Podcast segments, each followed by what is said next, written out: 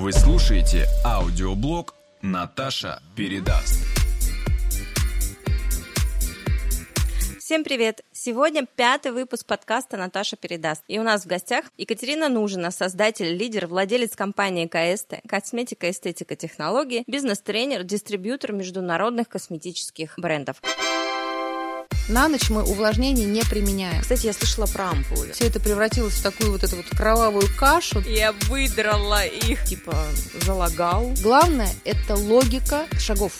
Катя, привет. Привет. Сегодня мы с тобой будем освещать прекраснейшую тему. Это уход за собой в домашних условиях. Кать, смотри, у нас есть э, моменты, когда мы ухаживаем за собой по полной программе, да, то есть мы наносим мы используем утром и вечером средства ухода за умыванием. Если это вечером, мы сначала э, делаем демакияж, потом используем очищающий гель, пенку для очищения эпидермиса, потом мы используем тонизирующие лосьоны, потом мы наносим сыворотки, а может быть и не одну сыворотку, а несколько сывороток, потом используем крем по потребности, крем для кожи вокруг глаз, крем для шеи. А, нужно ли сейчас это все использовать или появились наконец-то какие-то средства, которые это заменяют? Кстати, я слышала про ампулы. Ампулы есть какие-то, да, теперь вместо сывороток. Что это? Ну, поскольку ты поняла, что я уже человек, в общем-то, в определенном, в рабочем смысле лишенный романтизма, а исключительно функционального реализма. Поэтому, э, что я хочу тебе сказать? Момент, так скажем, использования многих средств, это не то, о чем на сегодняшний момент нужно думать, когда ты организуешь себе дома индивидуальный уход. Все-таки хочется сократить время ухода. Да, но главное, главное, это не сколько средств ты используешь и каким образом, а самое главное, это какой функциональный протокол ты соблюдаешь. Можно обойтись тремя средствами, но они должны быть логично вписаны э, в функции, которые они выполняют. И таким образом, воспитав в себе некую культуру ежедневных 15 утренних минут, да, например, там и 15 вечерних минут, вполне можно решить э, тему домашнего ухода. Массаж надо делать? Нет. И вообще за массажем нужно ходить к специалисту. Пилинги разные, которые энзимные, неэнзимные. Если они поверхностные, несут в себе легкую эксфолирующую функцию, то в домашних условиях вполне можно позволить себе один раз в неделю э, эту процедуру. Пилинг или эксфолиация в косметологии – это удаление, отшелушивание верхнего ороговевшего слоя кожи. Цель этой косметологической техники – улучшить внешний вид кожи посредством удаления отмерших клеток с ее поверхности. Я не вижу смысла делать это чаще, потому что, опять же, я еще раз хочу сказать, что идем не от продукта, а от функции продукта, которую он исполняет. Вообще, классический профессиональный косметический протокол состоит из семи шагов. Очищение, тонизация, эксфолиация, активация, массаж, маска, завершение. Семь. Легко запомнить. Семь цветов радуги, семь нот. Но в домашних условиях это можно свести до трех. Главное, чтобы функционально протокол был соблюден. То есть была соблюдена стадия очищения. Для этого достаточно вполне какого-то одного продукта. Он может быть мультифункциональным, он может быть сенсорным, там каким угодно. Кать, по очищению давай сразу. Очень многие пренебрегают покупать достойные очищающие средства, говоря о том, что ничего страшного, какая разница, чем я буду умываться. Верно ли это?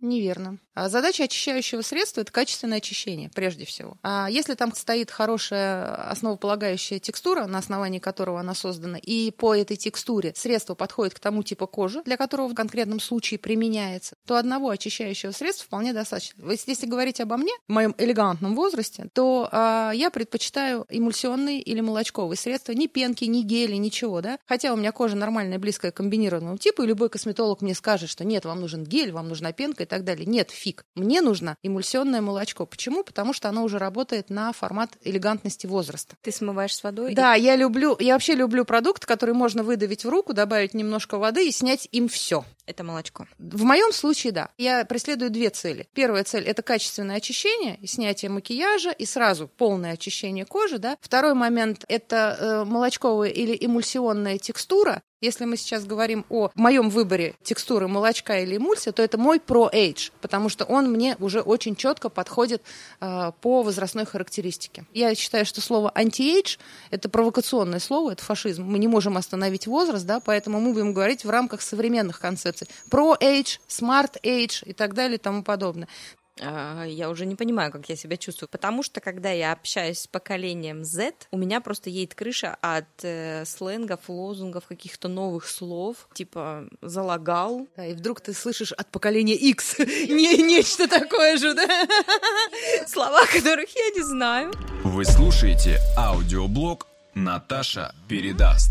Вернемся к домашнему уходу. Главное – это функционал. Не то, чем вы пользуетесь, а то, что это средство делает в данный конкретный момент. Поэтому нужно обязательно соблюсти основные этапы классического косметического протокола. То есть обязательно должна быть фаза очищения, обязательно должна быть фаза тонизации, обязательно. Потому что задача тоников, кто бы мне ничего не говорил, это прежде всего восстановить pH. И третий этап, если это вечернее время, то это нанесение некого компенсирующего защитного питательного средства возрастной характеристики 40+. А я помладше? А помладше можно вообще ничего не наносить. Да ладно. Да правда. Либо, если говорить с точки зрения технологий, вы должны нанести средства, которые подтянуты под тему хроновоздействия, то есть под тему ночного воздействия. У нас же есть средства ухода, которые идут 18 плюс, 20 плюс, 25 плюс, 30, 35 плюс. Ну, вот в таком формате. Ну, увлажнение, насыщение гиалуроновой кислотой, Увлажнение витамины. только с утра. На ночь мы увлажнение не применяем. То есть мы применяем средства, которые, еще раз подчеркиваю, подтянуты под тему хроновоздействия, ночного воздействия. Ночью кожа отдыхает. Регенерация. Ты абсолютно права, то есть она регенерирует. Поэтому в данном конкретном случае ей больше всего подойдут некие средства. Это могут быть крема, это могут быть ампулы, да, сейчас вот модный такой формат, которые будут нацелены именно на регенерацию и восстановление. Поэтому эти средства называются неактивными, они не несут в себе активной функции, они называются компенсационными. То есть они настроены на то, чтобы кожу восстановить, успокоить, дать ей поспать нормально в конце концов. Это если мы говорим о вечернем уходе. Если мы говорим о дневном уходе или утреннем уходе как таковом, то тут мы как раз можем использовать некое активное средство, да, которое будет действовать на кожу в течение всего дня и адекватно ею восприниматься в рамках хрона воздействия дневного формата. Здесь мы можем говорить об увлажнении, ну, то есть о при, при, привнесении каких-то активных компонентов, о антиоксидации. То есть главное – это логика шагов. Вернемся к тому, что кто-то вообще категорически не приемлет применение тонизирующих средств. Они до сих пор не понимают, зачем я буду использовать тоник, тратить на это денег. То же самое и про средства очищения. Мало того, что они это в принципе не используют, я там умоюсь там мылом, водой, я просто водой умоюсь. Я не пользуюсь тональным кремом, зачем мне очищать кожу? Не говоря уже о тонизировании. И прибегают к средствам ухода, мы с тобой уже обсуждали то, что даже крем а, для лица, если вы покупаете дешевле 500 рублей, собственно говоря, можно просто купить детский крем. Я бы сказала, в таком случае лучше вообще ничего на кожу не наносить. Но в том же самом случае мы всегда упускаем момент о том, что очищение – это очень важная функция а, в ежедневном ритуале ухода за лицом. Ну, это вообще в принципе самая главная функция очищения. И неважно, будь то утро или будь то вечер. Для меня было очень сильное эмоциональное потрясение, когда моя очень близкая знакомая, причем мы общаемся очень долго, она знает, чем я занимаюсь, она знает, сколько я этим занимаюсь, и при этом она мне говорит, а зачем мне умываться помимо воды чем-то с утра? Что я тебе могу сказать на эту тему? Ну, это, во-первых, не сформированная культура. Это не обвинение в чьи-либо адрес. Нет, конечно. Просто столько много об этом пишут в интернете, рассказывают, обсуждаются. Люди ходят э, к косметологу. Если раньше это было каждая третья, а потом это было каждая вторая, то сейчас, мне кажется, каждая женщина ходит к косметологу. Ну, во всяком случае, интересуется этим вопросом. Да, соответственно, мы читаем в интернете статьи. Куча всего в блогах, в Инстаграм. Найти про любой продукт можно куча статей. И до сих пор я так и не понимаю, почему не привита культура умывания с утра не только водой, но и средствами для очищения эпидермиса. Человек никогда не поймет, что для него важно, если это не разложено ему, так скажем, в неком понятном варианте. Вот почему человек чистит зубы? Потому что изо рта неприятный аромат. Еще почему? Неудобно, налет. То есть человек это чувствует. А на коже он не чувствует. На коже он не чувствует. Поэтому ему нужно объяснить этому человеку, которого нужно научить умываться каждый день, а что, собственно говоря, на коже проявляется и оседает в течение дня. И вопрос не в том, что красишься ты или не красишься. Ты живешь в городе, и этим все сказано. А те люди, которые живут не в городе, те люди, которые живут в городском поселении, там, где более свежий воздух, на берегу моря, что им не надо умываться, им же тоже это Конечно, необходимо. надо. Вопрос, ну, если мы говорим про проживание людей, так скажем, в каких-то благоприятных экологических условиях и так далее, то тут мы можем прямо спроецировать задачу ежедневного очищения кожи на тот род деятельности, его активность, которым этот человек занимается. Даже если он живет в коттедже, в экологически чистых условиях и так далее и тому подобное, он все равно каждый день садится в свою машину, нюхает свой бензин и едет там на свою какую-нибудь супер-пуперскую работу, в которую он попадает под кондиционеры, под воздействие фреона и так далее и тому подобное, и получает все то же самое, что человек, который едет в троллейбусе или в метро домой. Неважно, сколько у тебя на лице косметики. Ляжешь ты с ней, с этой косметикой спать или не ляжешься спать. Ты не от этого очищаешь кожу. Ты очищаешь кожу от всех микрочастиц, которые в течение дня осели на твоей коже. Твоя кожа неоднородна. Она состоит вся из пор, из маленьких дырочек. И, соответственно, вся химическая таблица Менделеева, которая присутствует в воздухе, особенно в жизни, в городской среде, она вся на тебе осела. Тебя это не сделает ни краше, ни моложе. Это, во-первых. Во-вторых, очень четко нужно человеку объяснить одну простую вещь, что у кожи три основных функции. Не быть красивой, а быть здоровой. Для того, чтобы кожа была здоровой, она должна делать три вещи. Она должна нас защищать, она должна выделять, и она должна дышать.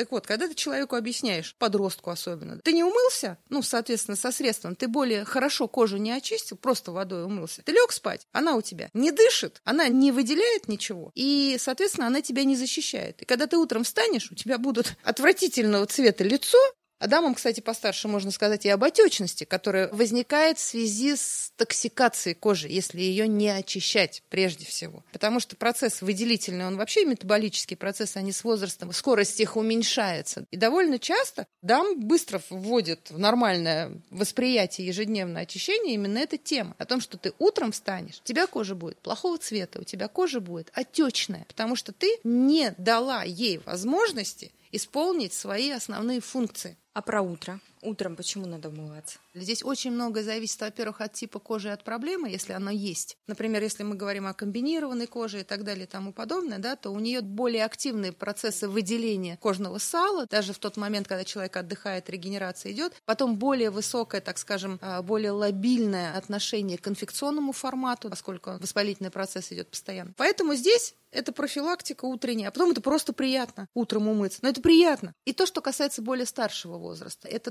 тоже, в общем-то, часть привнесения э, программы Pro Age в свою жизнь. А то, что касается кожи, ну, так скажем, поколения Y, ну, можно сказать, что здесь время от времени можно эту тему упускать. Ничего такого страшного не случится. Главное – функционал. Если человек умылся на ночь и сыворотку нанес, он функционал не соблел как это правильно сказать? Не блюдит. Не блюдит, не исполнил функционал, да. Почему, собственно говоря? Потому что он пропустил фазу тоника. Что туда хотите, добавляйте. Кто говорит тоник с кислотой, кто там еще что-то и так далее. Основная задача данного этапа, данного шага косметического ухода – это восстановить pH кожи после того, как на нее воздействовала вода после того, как мы смывали молочко или эмульсию, или гель, или пенку, там, чем вы умывались, да, у вас был контакт с водой, у вас нарушился pH кожи. Вода оставляет желать лучшего в любом регионе нашей прекрасной страны. В любом, даже бутилированная. И качество воды играет роль, и вообще сама вода с кожей играет роль. Ее контакт, ее воздействие на химические реакции кожи. Поэтому pH нужно а, обязательно восстановить. Для этого, собственно, тоники и существуют. Это его основная функция, это его основная тема. Остальное все легкий маркетинг, маркетинг там, и так далее и тому подобное. Почему? Очень это нужно понимать нашим слушателям, потому что если не будет pH восстановлен,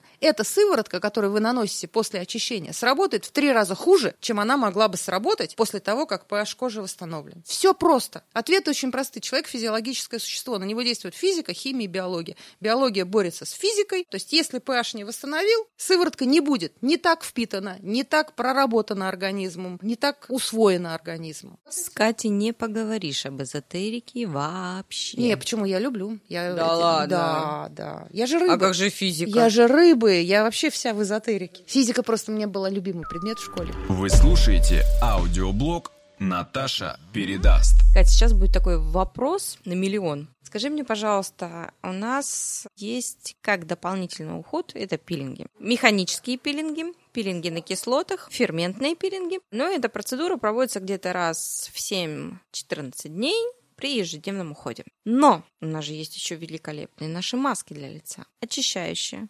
увлажняющие, лифтинговые, для упругости кожи, сияние. Что только нет. Их когда делать-то? Так, про маски. Задача маски, любой, если говорить с точки зрения профессиональной косметологии, это не увлажнять, не сиять, там ничего такого. А задача маски в косметическом уфоге, она относится к фазе компенсации. Задача маски – компенсировать. То есть, о чем я хочу сказать? Опять же, опираясь на законы физики. Вы провели некие активные действия со, своим, со своей кожей в данном конкретном случае. Очищение и эксфолиация – это всегда активное действие. То есть это плюс, плюс, плюс, плюс, плюс, плюс. И с точки зрения закона сохранения энергии у вас должна быть компенсация, у вас должен быть минус, который этот плюс скомпенсирует. Таким образом, кожа приходит в нормальное, комфортное состояние и работает в правильном физиологическом порядке. Поэтому любая маска в косметическом уходе не является самостоятельной какой-то процедурой и не несет в себе всей нагрузки, которые про нее рассказывают. Ее задача компенсировать активное действие и продлить действие активного компонента, который был, например, до этого нанесен на кожу. То есть, если мы смоделируем некий косметический уход, да, вот я, например, про себя, очистила кожу молочком, протонизировала, сделала какой-то легкий скрабик или там ферментный пилинг энзимный, да, или какие-нибудь легкие поверхные кислотки,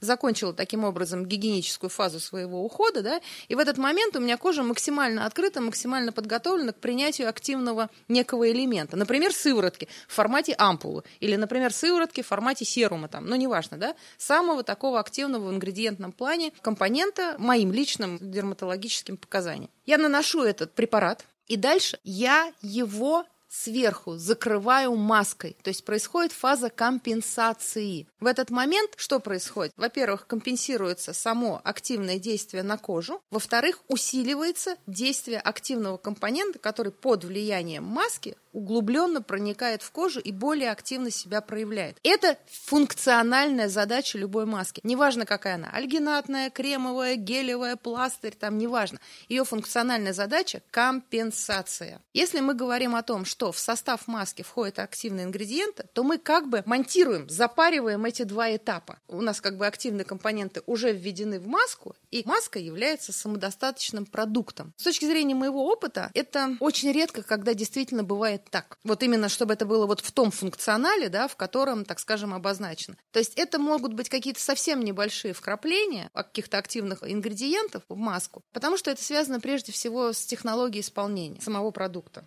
с производственными технологиями. Пожалуй, самые такие активные форматы, о которых можно говорить с точки зрения функционала, это маски-пластыри. Я вообще о них первый раз слышу. Это самые дорогостоящие технологии пластерные. Тканевые маски? Они не совсем тканевые, там пленочка отделяется, и они как как легкая пластерная такая тема. Они еще и натягивают, и, собственно говоря, у них нет текстурной основы, кроме тканной или нетканной. Они создают вакуумный эффект, наверное. И вакуумный, да, и лифтинг, и окклюзия. То же самое, кстати, делают альгинатные маски, потому что формат окклюзии у них основополагающий. Вот.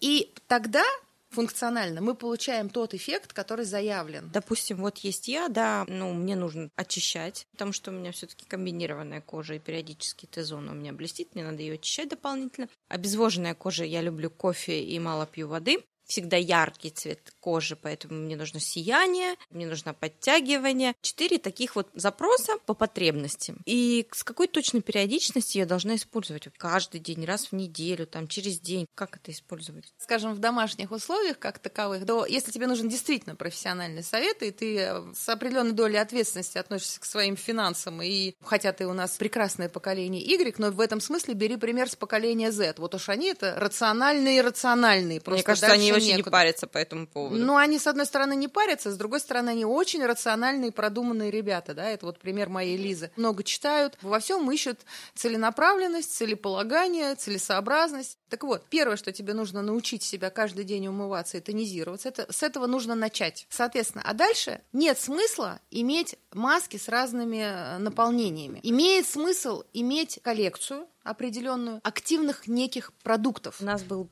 подкаст по уходу за волосами, и были непосредственно вопросы а, касаемо относительно лица. Какую именно маску выбрать с учетом разновидности, да, и по потребности кожи, и как правильно расставить приоритет, и вообще частота использования данного продукта. Ну, у меня, допустим, стоит 5 масок, Смогу ли я сегодня сделать очищение, завтра сделать увлажнение, послезавтра сделать питание, после послезавтра там сделать сияние, а потом лифтинг. И так каждый день. Или все-таки можно сделать акцент на одной проблеме или на двух проблемах, и эти маски использовать с какой-то цикличной периодичностью. Если с точки зрения проблем рассматривать, то я бы, конечно, шла от э, позиционирования проблемы. Потому что в любом случае с одного раза проблема не решается, даже самыми волшебными средствами. А, так скажем, проводя кожу через ряд однотипных воздействий да, на на какую-то определенную проблему. Да? Например, если мы там говорим о, об антиоксидантном воздействии да, в формате сияния, то в любом случае ты, например, эту неделю берешь под тему антиоксидант. Хотя я еще раз тебя верну к той теме, что если говорить обо мне,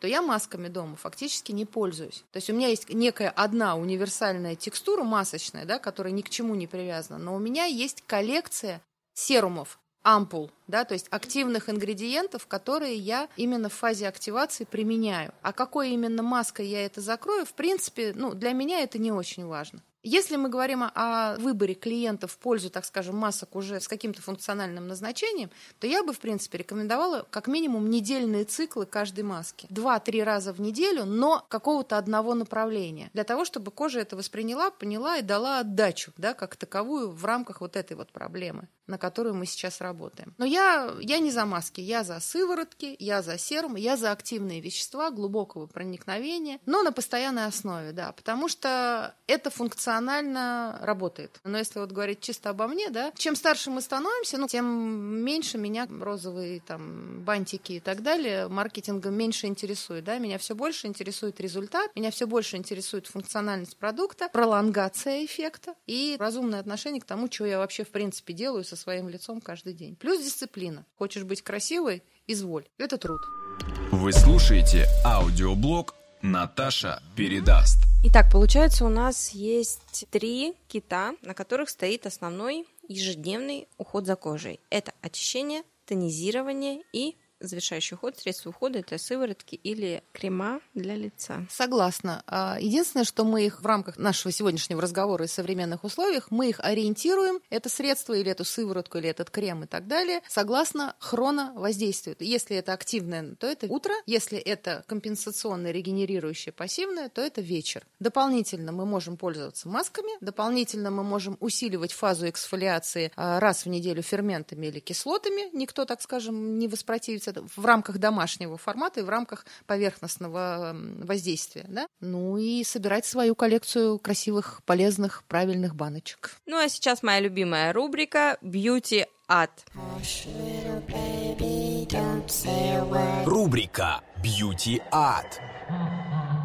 Напоминаю, что в этой рубрике я прошу моих гостей рассказать о самых диких, нелепых, смешных случаях, с которыми они сталкивались в своей практике. Касательно, так скажем, самого невеселого случая, который был в моей практике, он не был связан с эстетической косметологией, он как раз был связан с тем временем, когда только-только начали делать инъекции коллагена. Это было прям вот совсем на заре двухтысячных. У меня есть э, знакомая, она э, бывшая модель Всесоюзного дома моделей, манекенщица, но невероятно красивая дама, сейчас она уже в возрасте, от этого еще более прекрасная. И она, так скажем, в свое время открыла салон красоты, и еще по предыдущим моим контрактом испанским, да, мы с ней работали как с клиентом, она приезжала, закупала косметику. Я напомню, Катерина, она еще является дистрибьютором достаточно знаменитой испанской марки на территории Российской Федерации. Так вот, один раз она позвонила, сказала, что она приедет. Представьте себе красивейшую 40-летнюю женщину, высокую, блондинку, прекрасно одетую, которая создана для подиума и так далее. И вот этой вот красивой блондинке впендрила в голову, пардоньте, вколоть себе в губы коллаген. И он у нее загранулировался. И все это закончилось тем, что... Почему коллаген-то? Ну, потому что раньше кололи все подряд. Ей пришлось пройти через жесточайшую форму реабилитации, то есть повторной операции с скрытием губы изнутри, с выкачиванием этого гранулированного коллагена из носогубных складок изнутри, с чем это было потом жестко связано со слюнотечением, с несмыканием губ. Слава богу, это в прошлом, и слава богу, так скажем, рядом операций потом все это вернулось на свои места, но это, наверное, самое грустное впечатление мое, которое я помню, когда вот эта вот красивая женщина сидит и плачет от того, что она вообще не понимает, все смешалось, как